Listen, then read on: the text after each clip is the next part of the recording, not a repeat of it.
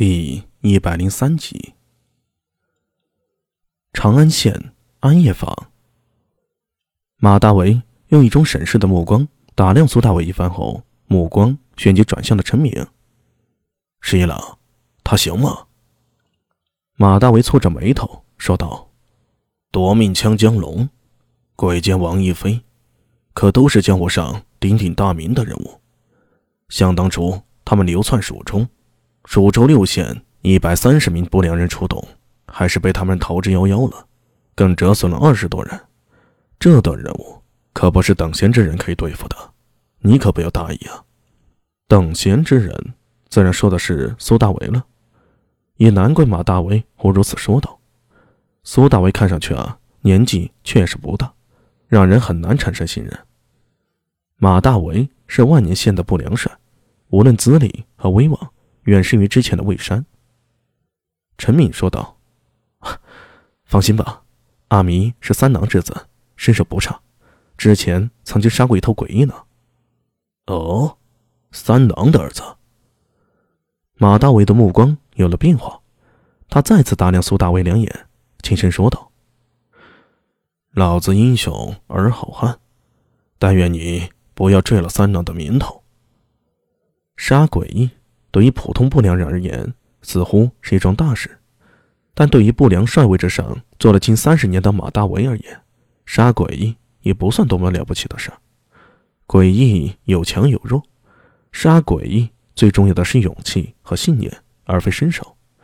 他曾经见过那身手非凡之人，平日里能以一敌十，甚至二十、三十，但是面对诡异却先吓破了胆子。眼睁睁的被诡异杀死，甚至连还手的力气都没有。说他打不过诡异，马大为不相信，只能说他胆子不够壮，所以才会惨死诡异之手。不过苏大为能杀诡异，只是说明他胆气不弱。呃，马帅，到底什么情况？那两个魔头竟然跑到长安来了？不清楚啊。最近接到一些线报，似乎有不少牛鬼蛇神。都混入了长安城，不知是何用意。这两个疯子前日里在一家酒肆吃酒，因为几个胡姬和人发生了冲突，当场杀了十几个人。之后他们还不满足，又跑去把那个率先引发冲突的家人全都杀死了。一家六口啊，最小的才刚满月呢。陈敏的脸色变得难看起来，轻声说道：“怪不得说死活不论呢。”能抓活的自然是最好，可是这两人，说实话，不是陈家催得紧，我宁愿他二人出城后动手，在这里动手太危险了。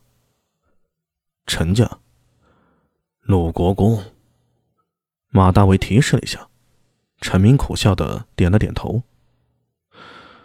怪不得，我说你怎么这么着急行动呢？和那脑魂不灵有关呀，的确是拖延不得。不过人手够吗？实在不行，我再去招一些人来。那两个家伙警惕性很高，人多了他们会察觉，到时候大开杀戒，会造成更多人的丧命。我这次带了二十多人，都是万年县的好手。既然如此，那就依你安排。十一郎，你待会儿跟着我，咱们一起行动。说完。他又看了苏大伟一眼，轻声说道：“呃，你叫阿弥是吧？阿弥是我的乳名，我大名叫苏大伟。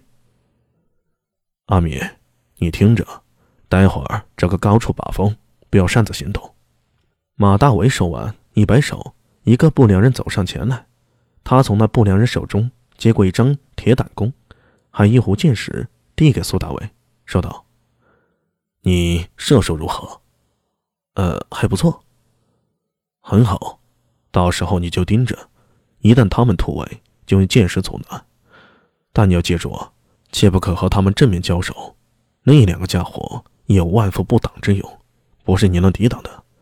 如果挡不住，就让他们跑，千万别追，否则他们很可能会在闹市大开杀戒的。难道就看着他们逃走？逃走了还有机会再抓。只要大开杀戒，死的都是平民百姓啊。很显然，马大为并不相信苏大伟。不过，苏大伟并没有生气，反而因为马大为最后那句话，对他产生了敬佩之意。这老先生虽然有些傲慢，但的确是一个好人。他挂念着平民百姓的行为，就能看出来，他并非那种为了成功不计损失的无良之辈。不良人，不良人，杀不良，而非自己不良。苏大为也没有反驳，只是点了点头。放心，我会盯着他们。好，那咱们准备行动。马大为身边的不良人纷纷做准备，苏大为则拉着陈敏说道：“呃，十一叔，鲁国公是谁？陈知节，你不知道吗？”陈敏笑道：“呵呵，等回去了，好好给你补补课才行。这长安城里啊，王公贵族众多，咱们做不良人的，不说全知道，但必须要明白，谁能招惹，谁不能招惹，免得惹麻烦。”